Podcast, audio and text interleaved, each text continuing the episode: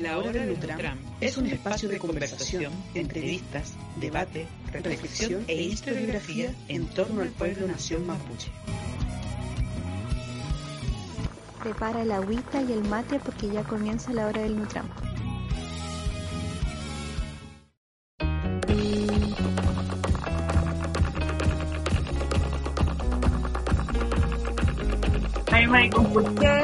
Mai Pulamien. Vamos a esperar a que se conecten algunas personas. Estamos el día de hoy en la semana, una semana bien importante y una semana bien interesante. Eh, la semana inicia el 12 de octubre con el Día de la Resistencia Indígena, finaliza 18 de octubre con el primer aniversario eh, de la Revuelta Popular. Philip. Maribay con Pulamien, con Puché, con Pubaltufe, ¿cómo están? Eh, aquí Filip. Eh, sí, el día, esta semana, una semana bastante convulsionada, bastante interesante, una semana con, con mucho condimento para el mundo, para el mundo indígena, bueno, y también para el mundo eh, chileno popular, con lo que se viene este día domingo. Eh, justamente, justamente este es un, son cosas bastante interesantes de las cuales vamos a estar conversando el día de hoy. Eh, principalmente con lo que ocurrió el día lunes pasado, ¿cierto? Que se, se, conmemoraron 528 años, ¿cierto? De la llegada de, y la invasión hispana a, a nuestros territorios, ¿cierto? A Ayala. Eh, y todo lo que significó eso de, de ahí en adelante. Eh, y justamente esto también lo podemos seguir vinculando eh, 500 años después, ¿cierto? Fácilmente con hechos en puntuales en lo que es la, la lucha y la resistencia del movimiento mapuche contemporáneo. Cristina. Eh, bueno, el día de hoy no tenemos una pauta preparada, así como generalmente tenemos eh, textos que hemos estudiado y, una pauta muy eh, como establecida, sino que quisimos hacer algo más, un freestyle, ah, si estuviéramos hablando de hip hop. Quisimos hacer un freestyle porque eh, nos parece que el 12 de octubre eh, plantea muchas cosas. Eh, interpela un poco a la historia colonial, interpela al otro, interpela a, a, los chilenos, interpela a la América mestiza, quizás que no se reconoce como tal, que no se, que, que, reniega o que renegó muchas veces a sus raíces indígenas, eh, pero que también eh, nos plantea a nosotros dudas, yo creo, interrogantes a nosotros como pueblos, como pueblos indígenas. Eh, como pueblos que resistimos desde la Piayala, eh, y, que, y que en el fondo buscan, yo creo, como eh, decirnos cómo vamos a continuar. O estamos acá, estamos resistiendo.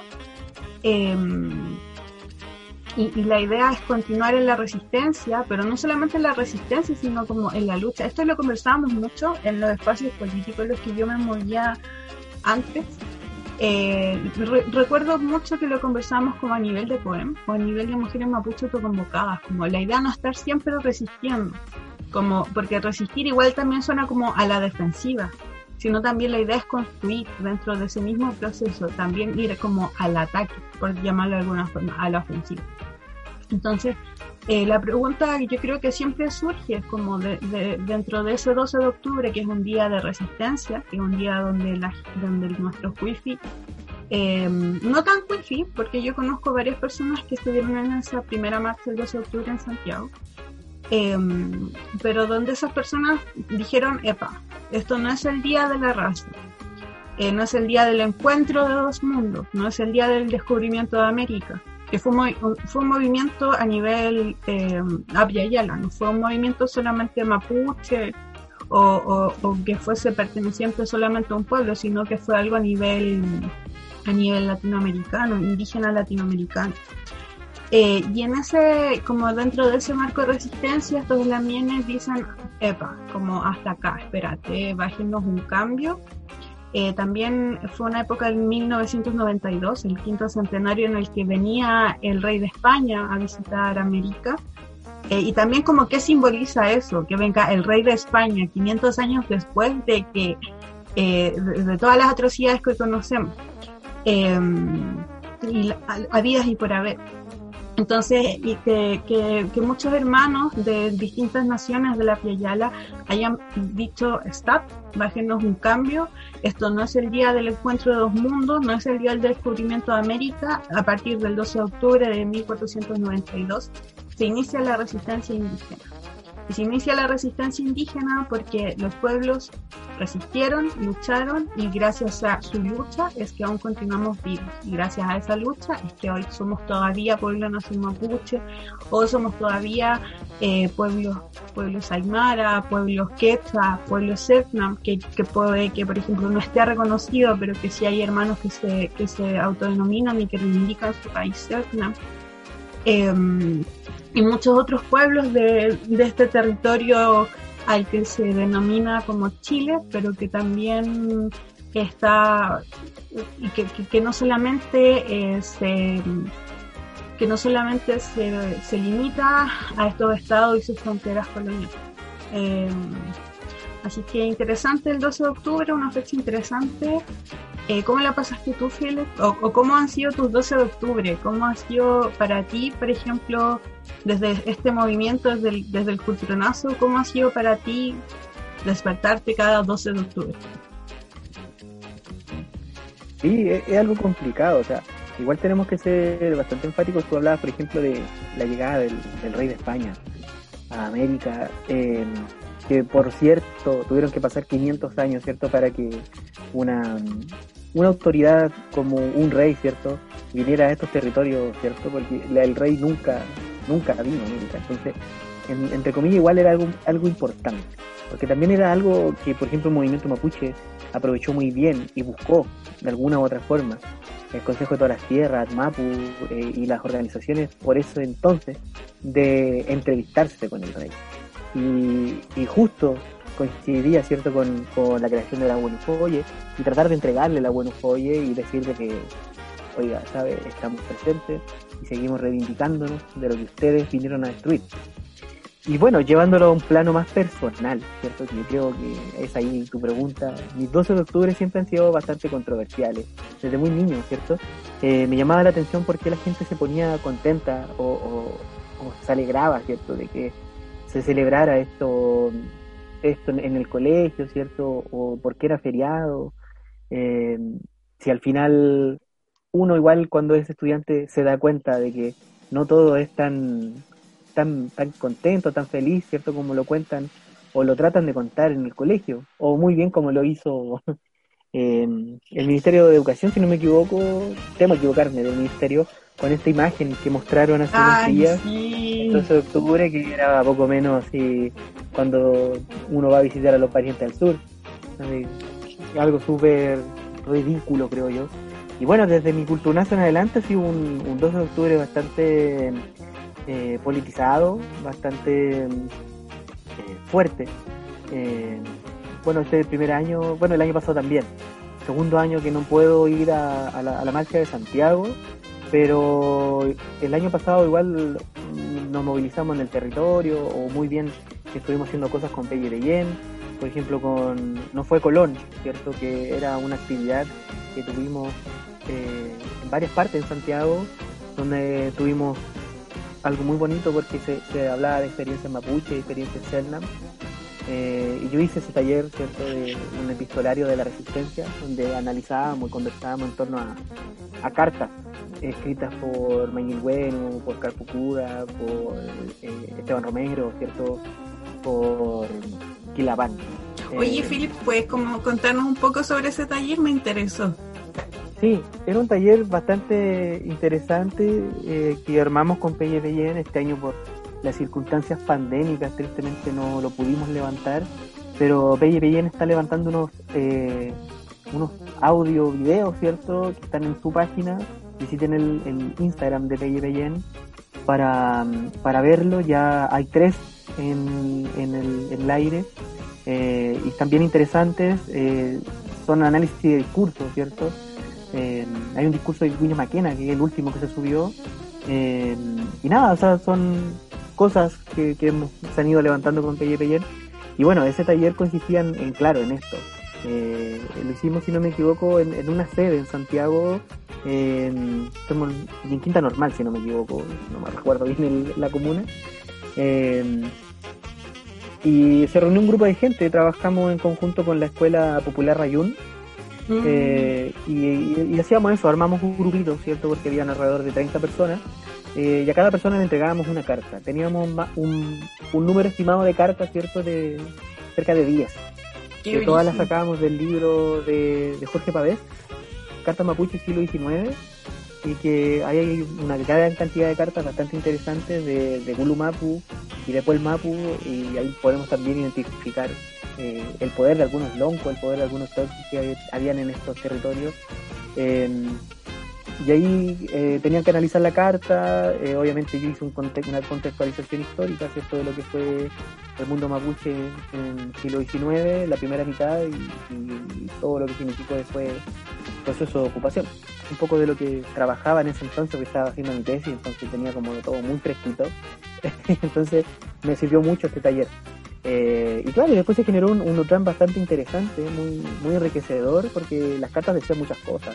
Había muchos desgarros, había mucha rabia, había mucho mucha violencia también en ella. Había hay una carta muy interesante, ¿cierto?, de Manuel Bueno, del año 1860, que le escribe al presidente Manuel Montt, mm. donde explica esto, de que si es necesario él va a seguir levantando sus hombres en la frontera para frenar a los chilenos, teniendo en consideración que ya los chilenos habían cruzado la frontera eh, cuando se funda la, provincia de Arauco, 1852.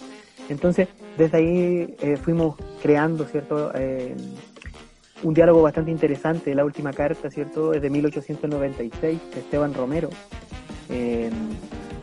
Esteban Romero, que participó en la ocupación de Araucanía en el lanzamiento general, ¿cierto? El Putramalón de 1881, que él escribe en, sus tierras que ya no hay espacio, que están muriendo de hambre y que le pide al presidente Rasul, ¿cierto? Que, por favor solucione la, la, situación, porque ya había conflicto con los colonos. Entonces, eh, él estaba hablando de eso. Eh, y bueno, después se generó un Nutram muy entretenido, eh, muy bueno, muy enriquecedor había mucha experiencia de por medio, había mucha, había mucho peñi también ahí conocido, ¿cierto? Con los quienes, con quienes pudimos trabajar. Eh, y eso, eso, en eso consistió el taller. Lamento mucho que este año no lo pudiéramos hacer, pero también se entiende por la situación pandémica que estamos viviendo. Y, y bueno, quedará para más adelante, porque como muy bien dijo Adrián Moyano, octubre no es octubre para los pueblos indígenas, y justamente eh, ya vamos a tener otros octubres para poder seguir reivindicándonos y poder hacer estas cosas. Y bueno, de ahí en adelante eh, se han generado muchas cosas importantes. Em, como te decía, retomando tu pregunta, em, mis 12 de octubre siempre han sido bien particulares porque nunca los he sentido como un feriado. Eh, nunca los he sentido como tal. Como dije el, el lunes cuando estuvimos conversando, Cristi, con la gente de Pudahuel, eh, yo insisto en lo mismo, que eh, octubre no es un día feriado y está marcado con rojo realmente porque está marcado con la sangre de nuestros antiguos. Eh, suena muy poético, suena muy con mucha epicidad, pero tiene mucho desierto también. pero es eso, al final. recuerdo algunas marchas de Santiago que han sido bastante violentas eh, esta última también estuvo así y ahora yo quisiera hacerte a ti una pregunta, Cristi. ¿Cómo han sido tus tu 12 de octubre y, cómo estuvo este último 12 de octubre en Santiago? Porque tengo entendido que asististe a la marcha. Sí, pues anduve por ahí leseando, ahí en la labor del militante. Estuve, yo, mi primer 12 de octubre, que yo en ese tiempo todavía no me vestía, eh, todavía no empezaba a usar el cupán, eh, la joya, todavía no. Entonces hay unas fotos de esa de ese primer 12 de octubre donde salgo así como con una pifilca, porque me fui tomando la pifilca toda la marcha. Eh, y salgo así como con una polera y un jeans, pero la pifilca, ahí le daba su toque. Y recuerdo esa primera marcha con mucho me gustaba mucho esa marcha. Hay mucha gente que la critica bastante en Santiago. Eh, la marcha es criticada porque dicen, no, pero es que es la única vez que los mapuches salen a marchar y la cuestión es súper crítica. Los espacios en los que yo me movía también la criticaban. Yo nunca la he criticado porque a mí me gusta esa marcha. Em, pero a mí lo que me pasa con esa marcha es que, que se siente como el Nehuen, ¿cachai? Que en esa primera marcha yo veía tanto mapuche y yo decía, weón, así como siempre estuvimos acá, ¿cachai? Y, y yo, yo, yo sé, eh, porque la organización en la que yo estuve mucho tiempo, el el Funche, y también que conozco porque mi mamá fue su, su presidenta en esos años, eh, igual he escuchado las historias de cómo fue la primera marcha mapuche, hay fotos incluso en el Funche. Eh, y, y, el, y, la, las anécdotas que hay de esa época, de la gente que fue del Elfunche, porque el Elfunche también fue parte de la organización de esa marcha, cuando había muy poquitas organizaciones mapuche acá en Santiago, em, lo, que nos, lo que nos comentaban era que había poca gente, ¿cachai? Que era poca gente la que, la que estaba... Eh, la que estaba, la que se tomaba la calzada y la que se fue marchando. Y, pensar que durante, con el transcurso del tiempo, eh, a pesar de que los libros, también porque yo cuando me metí en el mundo, en el tema mapuche, leí, leí, me di el trabajo de leer harto, y, y lo que aparecía en los libros antes de o durante lo que la historia que se tiene que haber escrito en los 90, los 2000, en el 2000, era la historia así como, no, y los mapuches van a desaparecer, ¿cachai? Los mapuches son eh, una, eh, una etnia, ¿cachai? Que eh, en algún minuto va a seguir usando sus jeans y su bolera, su teléfono celular y, se va a mimetizar y simplemente se va a sintetizar con los chilenos. Entonces, pensar que quizá el 92, cuando la gente para el primer, para el quinto centenario comenzó a decir, se presenta la bandera, hay gente que comienza a ir a esta marcha, quizá mucha gente no tenía su, su vestimenta, por ejemplo, en el caso de mi mamá, no sé, mamita, si me estás viendo, ah, pero en el caso de mi mamá, em, mi, mamá me cuenta que, que, en esa época, porque ellos eran pobres, casi mi mamá llegó acá a los 20 años sin ni un peso a trabajar, a vivir una pieza dos por dos, y las joyas que ellas hacían eran como, y esto, estos relatos son muy lindos, a mí me gustan mucho, eh, los he compartido con la Mari. Eh, ¿No ves que el café tiene eh, como una como una tapita que es como de aluminio. Cuando tú abres el café que es nuevo, le sacas la tapa de plástico y tiene como una tapita de aluminio. Ya, de, esa, de ese material se hacían las joyas las viejas. ¿Cachai? lo recortaban y con eso se hacían su, su, su, su platería tradicional, ¿cachai? Porque no, no había plata para... Y, ojo que... Eh, y ojo que la yo ojo que, que, la platería mapuche es súper rica y, todas las y generalmente las historias como de las abuelas es que todos tenían su, su regia trapelacuchi, su regia, en mi familia igual está esa historia, esas memorias de las viejas que tenían sus su regias joyas, ¿cachai? Pero que eh, con el tiempo se perdieron, con la pobreza, la ocupación, qué sé yo. Y cuando llega mi mamá a Santiago y, ingresa a la Lelfunche, eh, las joyas las hacían así, y la, y la ceremonia o las cosas que hacían eh, lo hacían con joyas hechas como de aluminio. Y yo misma tuve joyas hechas eh, a los guillatunes que iba cuando era muy chica. Iba con joyas, iba con un jumper que me hacía mi mamá, la camisa blanca del colegio y joyas mapuches que mi mamá hacía de cartulina plateada. Mi mamá tomaba cartulina plateada, hacía, calcaba las trapelacuchas y con unas cintas también plateadas, ella nos hacía los lo del tradilonjo y la trapelacucha. Y con eso nosotros íbamos a, con eso nosotros íbamos a, a los guillatunos, a, las, a, a los rucán que se hacían en el fútbol. Son bonitas historias. Entonces, lo que yo me, lo que yo, no sé, me pensaba cuando, cuando fui a esa primera marcha, ya como, porque no es lo mismo vivir como un pollo, ¿cachai? Que va al guillatún porque te llevan los papás y eres un pollo que va al Rucán porque te llevan los papás y eres un pollo que va a la comunidad porque están tus abuelos, a vivirlo como ya consciente, post cultronazo. ¿Cachai? Claro, medio obligado también. A mí me gustaba ir a los guillatos porque se comía harto.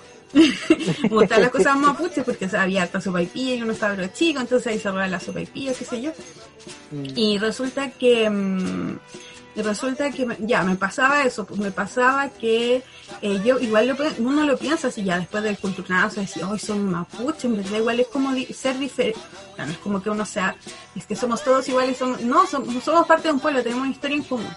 Y ahí, ahí podríamos ir a la, pregunta, ¿qué es ser mapuche? No sé, como pregunta muy brígida.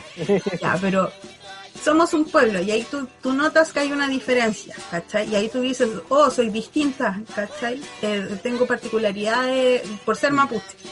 Eh, y que brígido eh, haber escuchado estas historias de, la, de cómo fue la primera marcha con poquita gente, probablemente muchas mujeres con esas joyas que, que se las hacían como podían, ¿cachai? Y que y, y probablemente mucha gente con ese tipo de joyas o gente que no tenía sus joyas pero que de alguna manera igual se las tiene que haber arreglado para, para, para vestirse como mapuche y versus esa marcha a la que yo fui el 2012 ya post culturonazo eh, donde no o sea maravillosa maravillosa. Yo tuve no sé patuamente me acuerdo que fui con alguien y estábamos al frente de la marcha. Entonces salimos en varias fotos. Yo no me veía mucho porque yo soy más chica mi un metro sesenta, ah, pero, pero recuerdo ese Nehuen, ese Nehuen. Entonces, independiente de las quejas que hay, porque también nos pasaba mucho en los espacios en los que yo estaba, o cuando estaba, cuando éramos COEM o mujeres mapuche auto- autoconvocadas, que levantábamos muchas marchas y que esas marchas, de repente no iba tanta gente. Yo recuerdo haber estado en marchas donde no había nadie. Así como éramos tres mapuches, algunos compañeros, un- algunos buenos y compas de la izquierda, y no sé, pues los huarquenes, ¿cachai? Em, entonces la queja siempre era como, pero a la marcha del 12 sí, ahí sí que van todos y la cuestión y no sé qué. Pero a mí me gusta la marcha, yo nunca la he criticado, me gusta el 12 de octubre.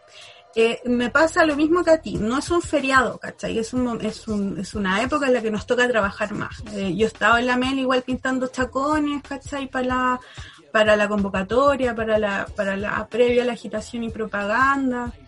Em, entonces, siempre cada marcha igual es especial. Pues. Ya después la siguiente marcha fui con mi vestimenta, pues otra cosa, gallo. O sea, ubícate. Triple Mary Mary, ya tenía mis joyas, tenía mi cupá, me había dado, creo que mi abuela me había dado el equillo, fue el año siguiente. Ah, la Elisa me dio un cultrón, la Elisa Loncón. En una actividad de la Mapusat nos dio un cultrón. Entonces, en alguna marcha yo fui con cultrón, no me acuerdo bien cómo habrá sido, tanto tiempo después. Entonces ya cambia la cosa. Y al tiempo después eh, ya iba a la marcha, pero de retaguardia. Iba así como. Porque la marcha en Santiago está como la mapuchada, la mapuchaga. La mapuchada, como la mapuchada con su vestimenta, todo regio, ¿cachai? Eh, la, la, la primera, la gente que lleva el, el lienzo, al frente de esa gente que lleva el lienzo van unos conas con unos coligües em, como cuidando la delantera de la marcha, atrás van como los y después van como la mm, eh, como estos gallos que bailan, ¿cómo se llaman? Los que bailan, los tinku, como los tinku. Ah, Tinco. como los tinku, sí. Y atrás va la hinchada pues antifascista. Entonces ya después cuando uno crece, ah, porque igual uno, yo, yo iba por la foto, eh, al principio me gustaba la foto, me gustaba la foto así con harta gente mapuche, así con sus vestimentas y la cuestión. Y, mm, y me gustaba, pues, ya, ya después no iba con las calzas negras, la polera negra ahí, con el lienzo y cuidando la retaguardia de la marcha y atrásito la hinchada mapuche antifascista. Y la hinchada, eh, la hinchada. Entonces es como la conformación de la marcha. Eh, ahí para la yuta, ah, para la. No, ellos la tienen estudiar. Y, mm, y cómo se llama, sí, la hinchada siempre va atrás. Y, y ahora este año fui más piola igual. eh, y estuvo, estuvo linda. Es lindo como, pues, como piensa en la pandemia, ¿cachai? Como toda esta porquería que nos ha tocado vivir, que ha sido súper denso, estar encerrados, eh, más encima quedamos en suspenso con el tema de las movilizaciones, estábamos, estábamos en mitad de una revuelta popular, ¿cachai? Iba a volver con todo, al final todo se derrumbó con la pandemia, entonces volver a la calle igual es lindo eh, como sentir el compañerismo. Ya después, eh, bueno, el, el- día lunes cuando llegamos al Belén, eh, los carabineros, juro que no estábamos haciendo nada. Eh, estábamos ahí, el Nayecán, el simple buen Nayecán y los carabineros, desgraciados de mierda, había gente de edad, ¿cachai? Y ahora estaba leyendo en un medio contrainformativo que estaban acusando como a un viejito en silla de ruedas que la misma Yuta votó lo estaban acusando eh, como de haber agredido a carabineros. No, no, no caché, no, no recuerdo bien cuál era la, la, la figura, pero era como o que había agredido a carabineros o que había provocado no sé qué, pero o sea, desubicadísimos totales, los tipos no tienen, no tienen, pero nada, si no tienen respeto por la gente, no, son unos desgraciados. Así que ahí estábamos en medio de las lacrimógenas, la, la Toñita, hermosa Toñita llegó Salvadora con su agua con bicarbonato que me rescató la Toñi. Ojalá la Toñi me escuche. Toñi, me salvaste, estaba ahogándome y la Toñi iba ahí con el bicarbonato. Y nada, o sea, yo creo que es una fecha potente, es una fecha potente, como que yo siento que despierta la rabia, pero también el orgullo. Y eso me gusta. Eh, me gusta que todavía haya rabia. Siento que la rabia también es un motor importante para, para hacer, para actuar. Eh, y el orgullo. Y siento que cada vez hay más orgullo. Y eso me, me da esperanza de que podemos liberar Wellmap. Sí, o sea, eh, hay muchas cosas que tú contáis que a mí me también me llama mucho la atención porque también las viví. El tema de hacer la, la, la trapelacucha con papel, con cartulina brillante. Cartulina plateada. Claro, yo donde di mis primeros pasitos cuando estaba con un culturazo fuerte, aprendiendo Mapuzungún y todo, en Huitrapurán, donde participé un tiempo, eh, también, también tuve que hacer capelacucha con, con ese papel plateado. Eh, me acuerdo que hice unas cascahuillas y no había mucho presupuesto, entonces la cascahuilla la hicimos con cascabeles de gato, No. unos cascabeles chiquititos, con lana, cartoncito, pero se lograron y, y las tengo todavía y yo las veo y es como, pucha, como cuando uno es niño y están así como tus primeros dibujos de kinder pegados Sí. en el refri, una cosa así. Y recuerdo que también tuvimos que hacer un cultrún y no nos pudimos conseguir la madera, porque querían hacer unos de verdad. Y ya, no pudimos conseguir madera y había como unas ensaladeras, ya, como con los ladrillos que habían, se pudieron conseguir. Eh, y tampoco pudieron conseguir cuero, entonces había como un tapiz de, ah, ¿cómo se llama? Un tapiz de, sillón que habían, tenían mucho. Ya ocupemos esto para hacer un cultrón y con hilo de, con hilo de cáñamo, ahí armando un cultrón, eh, echándole piedrita, ¿cierto? Al- algún lagüen para, para su interior. Y, y claro, o sea, también tengo esa experiencia. Eh, yo igual recuerdo las primeras marchas mapuche eh, con mucho miedo, con mucha timidez. Onda con el charilonco al principio guardaba la mochila y apenas llegaba, me veía con más mapuche y ahí sacaba y me lo colocaba porque igual a veces al principio da, da cosa, no sé, a mí, a mí al principio me da cosa porque la gente te grita tontera y uno anda solo, qué sé yo, porque siempre me ha tocado mapuchear solo, entonces eh, también tiene ese componente. Eh, pero claro, ahora ya no me da vergüenza, a veces como que me urge cada cierto tiempo ponerme mi, mi atuendo, me lo pongo para estudiar. ahora en estos meses de encierro, sin mucha mucha ceremonia, eh, claro, o sea, eh, he estado en eso. Mi charilonco también para las marchas, ya me lo, me lo llevo puesto de la casa, o sea, ahora ceremonia, marcha, voy vestido de la casa, ya, ya no lo llevo en la mochila. Cuando hace mucho calor, sí, obvio. es un poco incómodo andar con Macún calor. Sí, Pero igual Pero hay es gente eso. que es super saiyajin y le, y le pone nomás, pues se pone sus 30 grados de calor y un trarilonco y macul. La frasa, y la frazada Sí. de oveja encima. la frasa, se lo deja encima. Claro. Y hay muchas cosas, o sea, a la larga igual. Yo recuerdo estas marchas la- el año pasado, eh, por X motivo no, no pude asistir, eh, pero me contaron cómo fue. Creo que no los dejaron marchar mucho, los pacos al tiro empezaron a agredir. Creo que duró dos cuadras la marcha el año pasado, es lo que me contaba una, una Wenui, quiero mucho. Eh, y claro, o sea, en el fondo es, es fuerte, así, los, los pacos saben que esta marcha es, es- es una marcha grande. Eh, lo que hablábamos unos días, que están las marchas más grandes de Chile y una de esas es esta. La otra puede ser la del 8 de marzo, dejó en claro este año que justamente es la, marcha más grande de- del año. Eh, y claro, el año pasado mucha gente quedó con, esa espinita clavada del 2 de octubre, la marcha no, no prosperó. Eh, y claro, o sea, en el fondo Eh, yo creo que esto fue el preludio de lo que pasó después.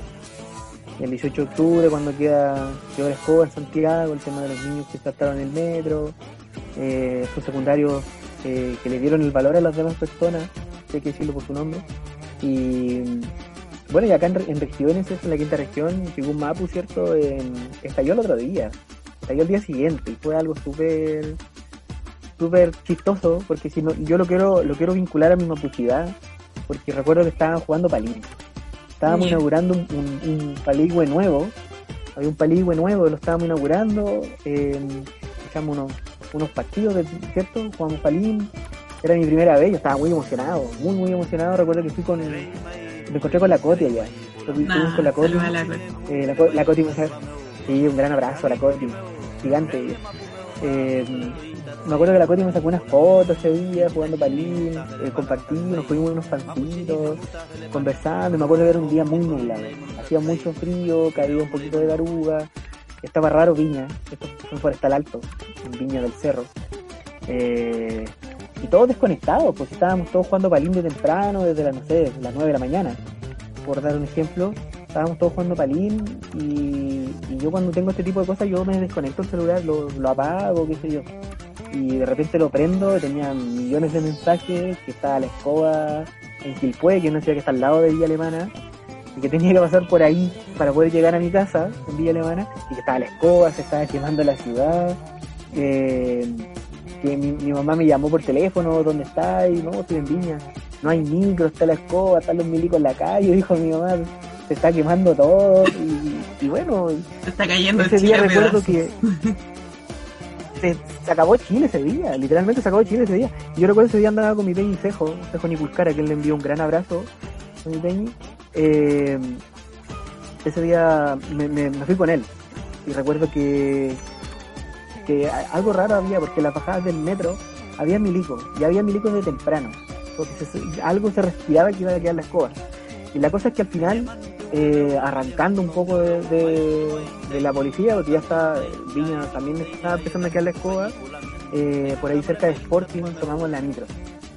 Y con Macún puesto, porque hacía frío, y veníamos de, de Palín, a mí por el suelo en Villatún, el Palín, eh, me gusta irme para mi casa con el atuendo puesto. No me lo saco por un tema de que me vengo con tanto neuen para mantenerlo. y la cosa es que al final me acuerdo, claro, que se queda ahí, para para mi casa, para que me acompañe. Y me acuerdo que pillamos una micro, la micro al palo, al palo, el caballero ni nos cobró el pasaje. Caballero venía arrancando porque dijo que Valparaíso estaba la cagada, y acá también estaba empezando a la cagada en Viña, y quería, era su última vuelta, quería irse para la casa. Y recuerdo que me fui en el último peldaño de la micro, así apretado con la puerta. Y, imagínate lo, llena que iba. Y, yo decía, bueno, esto es la rabia acumulada de, los pobladores, ¿cierto? Del chileno popular, de los mismos, los mismos mapuches también que vivimos en la ciudad y que también sufrimos. Eh, todos sufrimos de, alguna forma. Y, y, claro, o sea, yo creo que ese fue el gran día y ahí quedó la escoba y hasta el día de hoy. Y, agradezco mucho también lo que haya pasado ese día porque eh, estamos por lograr cosas bastante importantes que se vienen pronto, ¿cierto? Como el plebiscito. Eh, también no hay que olvidarse de la gente que, fue vulnerada, eh, que perdió su, la vista, que fue asesinada también. No hay que olvidarlo. Y claro, o sea, del 12 de octubre al 18 de octubre, eh, yo creo que hay un cúmulo de rabia, hay una acumulación de rabia. Eh, y primero fue, fue raro, porque yo recuerdo que ese día la, la Mari me, decía, eh, no nos dejaron marchar. Marchamos dos cuadras y los pacos al tiro se nos tiraron encima. Entonces había una acumulación de, de rabia y esta cuestión estalló el 18 en Santiago, el 19 en regiones. Así que bueno, eso. Qué brígido. Sí, yo por desgracia estuve con hartos temas de salud el año pasado y estaba full haciéndome exámenes. Me hice hasta como un escáner de cerebro, como que hay cachado ese examen donde entré en una máquina. ese, examen me hicieron. Y, mm, y cómo se llama, y no pude estar el 12, el 12 de octubre el año pasado no estuve Pero el 18, oh, Diosito, yo estaba cerca del USACH, así que tú entenderás que ahí, oh. No, irrespirable, aire irrespirable. De hecho, tuve que caminar hasta muy lejos para llegar a la casa. Y cuando empezaron a sacar, cuando se empezaron a quemar los medios, yo no lo podía creer, así como que yo no entendía nada. Yo creo que estaba en shock, así como que no, no me la creía. Te juro que no me la creía. Y después cuando salieron los milicos, toque, y después toque de queda, así como, ¿cómo pasó esto? Yo te juro, no sé, como me entraba muy freak. Yo era una guagua con mi cámara grabando todo lo que estaba pasando porque no podía procesarlo. No, fue muy, muy el dirigido. teléfono haciendo transmisiones en vivo. Hice transmisión en vivo. Sí, Cristi, alguna vez te escribí porque andaba ahí como sola en Santiago.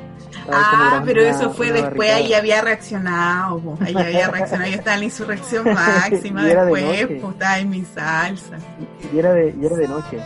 Estaba sola, sí, yo igual soy media temeraria. O sea, soy media... mm, Sí, no, andaba sola. Sí, andaba sola en los desmanes. Andaba ahí en mi volada. La- no, estábamos en, la, estábamos en la revolución ahí. Pero no, al principio, al principio yo no me la podía creer. No me la podía creer. Porque considera, a ver, espérame. Vamos a leer los comentarios antes de seguir. Ay, no, se me perdieron. Es que había un comentario que lo hacía. Pucha, los perdí. Eh, ¿Tú los tenías ahí para leerlos?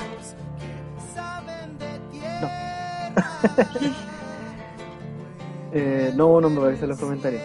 La mierda. Habían unos que decían, ay, qué bonita la historia de resistencia. Otro de Ailí que decía, y las dos Mopalife ganamos. Eh, cuando estaba contando que Ah, habían sí. jugado a Palín, que se te olvidó el detalle de que las dos Mopalife ganaron. Sí. Sí, debo admitir que ese día jugamos, eh, muchos estábamos debutando en el, en el tema del palín, me incluyo. Eh, algunos teníamos, tenían pocos partidos en el cuerpo y se nos ocurre jugar un, un partido con, con la Somo Palice de, Love Renmu Rayen, que es de donde es Aileen, de donde ella tiene, eh, participa en ese equipo junto con, con Coti. Eh, y recuerdo que jugamos y al principio partimos bien, partimos bien, y decía, no, ya sí, estamos haciéndolo bien. Eso creían ustedes. Y de repente, claro, yo, yo en mi cabeza decía, sí, somos buenos palifes, no, sí, hay talento aquí, hay futuro.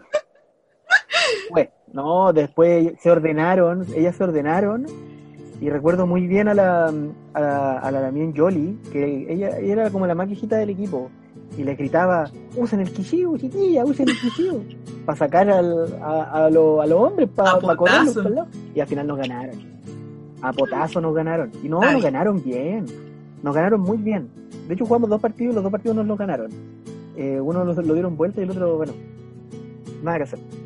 Ya, Pero pero, quiero defender a Philip. en- Philip en en otro programa, en, un pro- en programas anteriores sí había contado que les habían ganado las dos Mopalife. Sí, Sí, Felipe Sí, fue no, sí, es que sincero y sí, lo, sí lo conversó. Eh, Coroto Mundano escribe, no nos esperábamos que pasara algo así. Sí, en lo que respecta al estallido, a la revuelta popular. Nadie. De- mira, yo en lo personal, así como muy desde, desde, desde yo, mi, yo, desde mi ser. Nosotros tuvimos el 2018 desde la... Y esto igual lo he hablado harto, como el 2018 fue el- la, la oleada feminista. Las tomas de todas las universidades, funas iban, funas venían, profesores acosadores. Nunca nadie se había dado cuenta que teníamos tantos abusadores, acosadores y violadores cerca de nuestro espacio. Ya. El y en eso... cayeron tres. ¿Ah? El Lusach en humanidades, ¿cierto? En historia cayeron tres ese año. Sí, no, parece que ya fueron, fue el año anterior, o fue ese año. Pero venían, a- venían, venían, no, si el año anterior se habían denunciado, pero ese año terminaron de caer. ¿Para qué los vamos a nombrar? Sí, no, no, no. Este es un programa muy bonito para mancharlo con Así es. gente. Te- Ya, po, antes, y. de, de- antes de continuar eso, ¿Mm? eh, le, le envío un gran saludo a Eileen por recordarme la derrota. Se lo agradezco mucho. In your face. Sí. Bueno, ya tendremos oportunidades para revanchas, creo yo. Yo que tú me pongo a practicar desde ya. Porque lo que yo sabía es que las domopalifos practican. No, practican todo el fin de semana. Son, no, son disciplinadas. son yo me voy a ir para allá. Yo tengo ahí dos güeyes, así que en un descuido Yo- me, yo me encontré por allá. ¿Hoy tenéis Ah. dos cuños? ¿Tenéis dos cuños? Yo tengo uno y no lo he pelado. Yo tengo como tres años ahí. Está bien. Ya continuemos. Entonces yo estaba, estábamos en. Ay, La. Funa, Narce Rock 2018. es- escribe, está pidiendo revancha.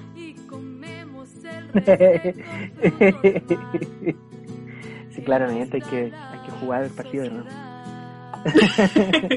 Ya, lo transmitiremos en vivo. Haremos un especial De Trupalifes versus Domopalife. Un especial en la hora del Nutram. Para ver cómo continúa esta historia.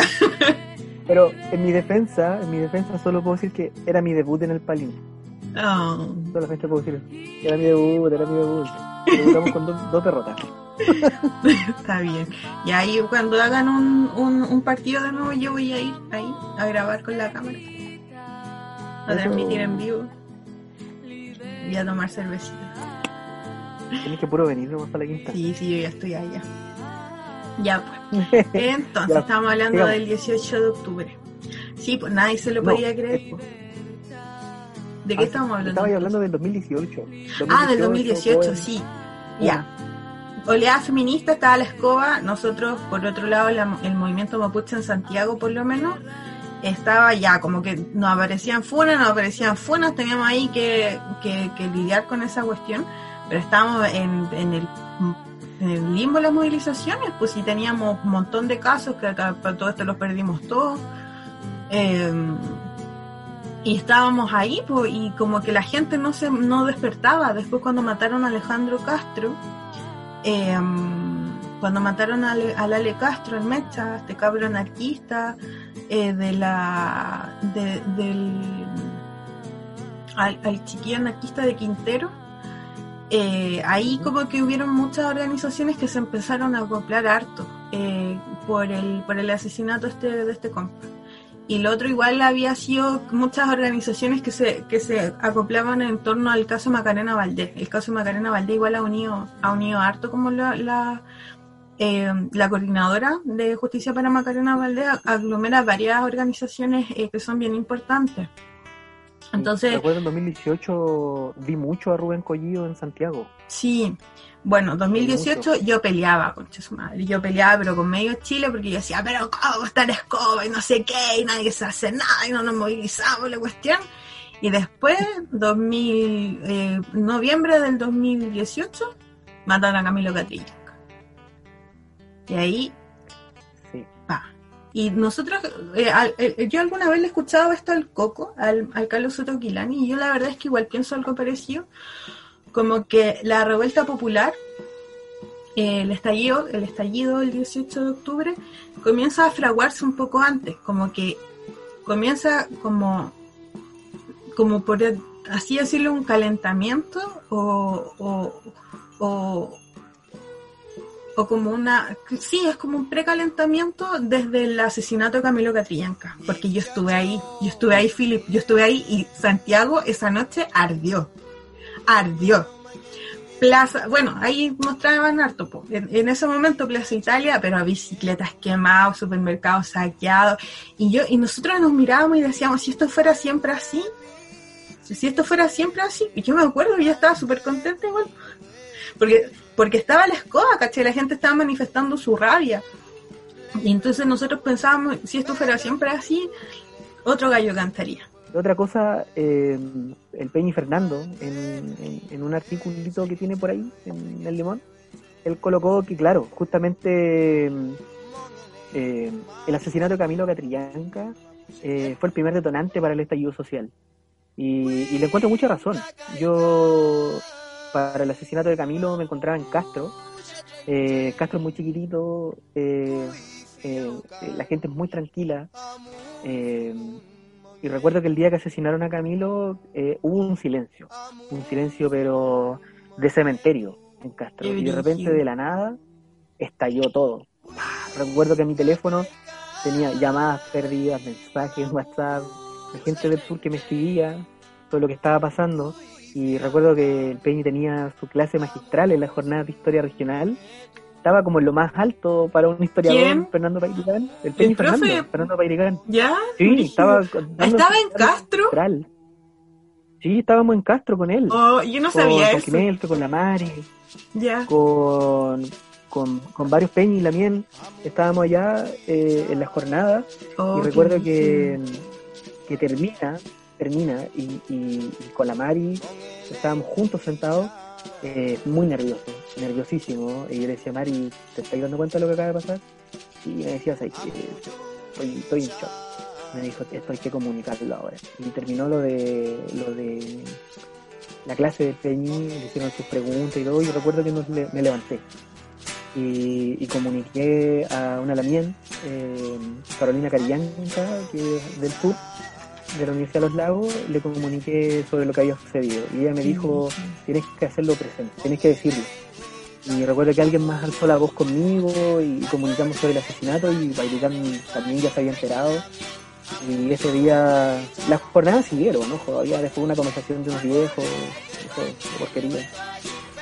Y se organizó una marcha muy rápido, muy rápido. eh, y, claro, y salió toda la mapuchada de Castro y gente de Huenuy del, del movimiento mapuche eh, a marchar porque ya esto ya era el colmo ya. O sea, del 2002 en adelante siempre hemos venido conversando lo mismo. Del 2002 en adelante ya muchos mapuches asesinados. eh, desde Alex de Much, ¿cierto? Ahora último, ¿cierto? El Alejandro Trujillo, eh, que, por, cierto se supo, se supo ya de uno de los, eh, una de las personas que supuestamente es parte del asesinato. Eh, pero como sabemos no va a pasar nada, eh, tristemente. Eh, y bueno, desde ahí en adelante, desde Alex Lemun, insisto, Alejandro Trauquil, eh, sigue muriendo Peñi, sigue muriendo la mía, ¿cierto? Como Macarena Valdés. Eh, y algo que no, tristemente no, no tiene freno. Y, y a, y a lo que quiero ir ahora, ¿cierto? Es que tiene mucho sentido lo que decía el Peñi Fernando y lo que decía también el Peñi Quilán, que, mm, que claro, el asesinato de Camilo eh, fue un detonante porque eh, uno veía, por ejemplo, post el asesinato de Camilo, eh, a mucha gente que se dedica a, a- a muchos retrasos, ¿cierto? Que viven de las ferias, ¿cierto? Vendiendo su, su, su platería. Eh, les estaba yendo muy bien, porque mucha gente empezó a concientizarse con las vidas mapuche. eh, pero a mí lo que más me daba rabia de esto decía, pucha, tiene que morir un peñi, tienen que morir dos, tres, cuatro, cinco peñi la para que recién los chilenos se den cuenta de que la cosa no anda bien. Y yo escuchaba muchas voces de señoras y comprando aros, sé yo, comprando anillos. No, es que es para apoyarlo, eh, por el Catrillanca, decía, para que no vuelva a suceder, tienen mi apoyo, ustedes que son mapuches tienen que seguir luchando. Entonces, mm, igual eh, en el fondo era como bueno y malo a la vez, eso, a eso voy yo. Y, yo creo que también eso fue una de las cosas que también llevó a que fijaran tantas huenjoyas, fijaran tantas huipalas, tantas cuñelpes para, para el estallido y para las marchas. Eh, en el fondo igual la bandera mapuche a mucha gente les genera eso, les genera ese, ese fervor, ¿cierto? Eh, porque en el fondo quienes saben o quienes se, instruyen un poco comienzan a entender también que eh, nos ha tocado la, la rebanada más delgada de esta torta si es que no nos toca nada. Entonces igual es algo, algo fuerte y en el fondo igual me sigue generando contradicciones ver tanta bandera mapuche y siempre ver banderas al revés. Me da rabia cuando está el rojo arriba. la gente que la hizo al revés. Nada, casi. pero pero igual hay que, hay que de repente hay que verle el lado positivo, no hay que ser tan negativo en las cosas. Y, y en fondo igual eh, se puede ver como una pequeña ganada también que los chilenos de alguna u otra forma se concienticen con la lucha. Pero hay que ver también después cuando pase todo esto, cuántas buenofoyes, cuántas cipalas, cuántas ¿cierto? O cuántas banderas viejitas se van a seguir levantando en las marchas o se van a seguir izando en los patios de sus casas. Mm. Voy a leer un comentario. Eh, dice Incheta Millao, escribe, esa tarde, el día que mataron a Catrillanca, también nos reunimos en la moneda dando cara a la llora. Igual estuvo. Estuvo no estuvo tan bélico así como la del, la del día siguiente. Carfu Sebastián escribe Mari Mari. También saludos. Mari Mari. Eh, se nos está acabando el tiempo ya. Estamos concluyendo ya este, este programa. Eh, vamos a tratar de mantener el, los miércoles a la, a la hora que, que, nos corresponde. Así que eso con Pulamien. Con al Cutufe. Bueno, eso sería todo por esta semana con Pulamien, con Palcutufe. Eh, esto fue el capítulo de hoy de la hora del Lucam. Nos vemos la próxima semana. Peucayal. Pelei Pulamien, Peucayal. Y nos estamos viendo en una próxima entrega de La Hora del Nutram.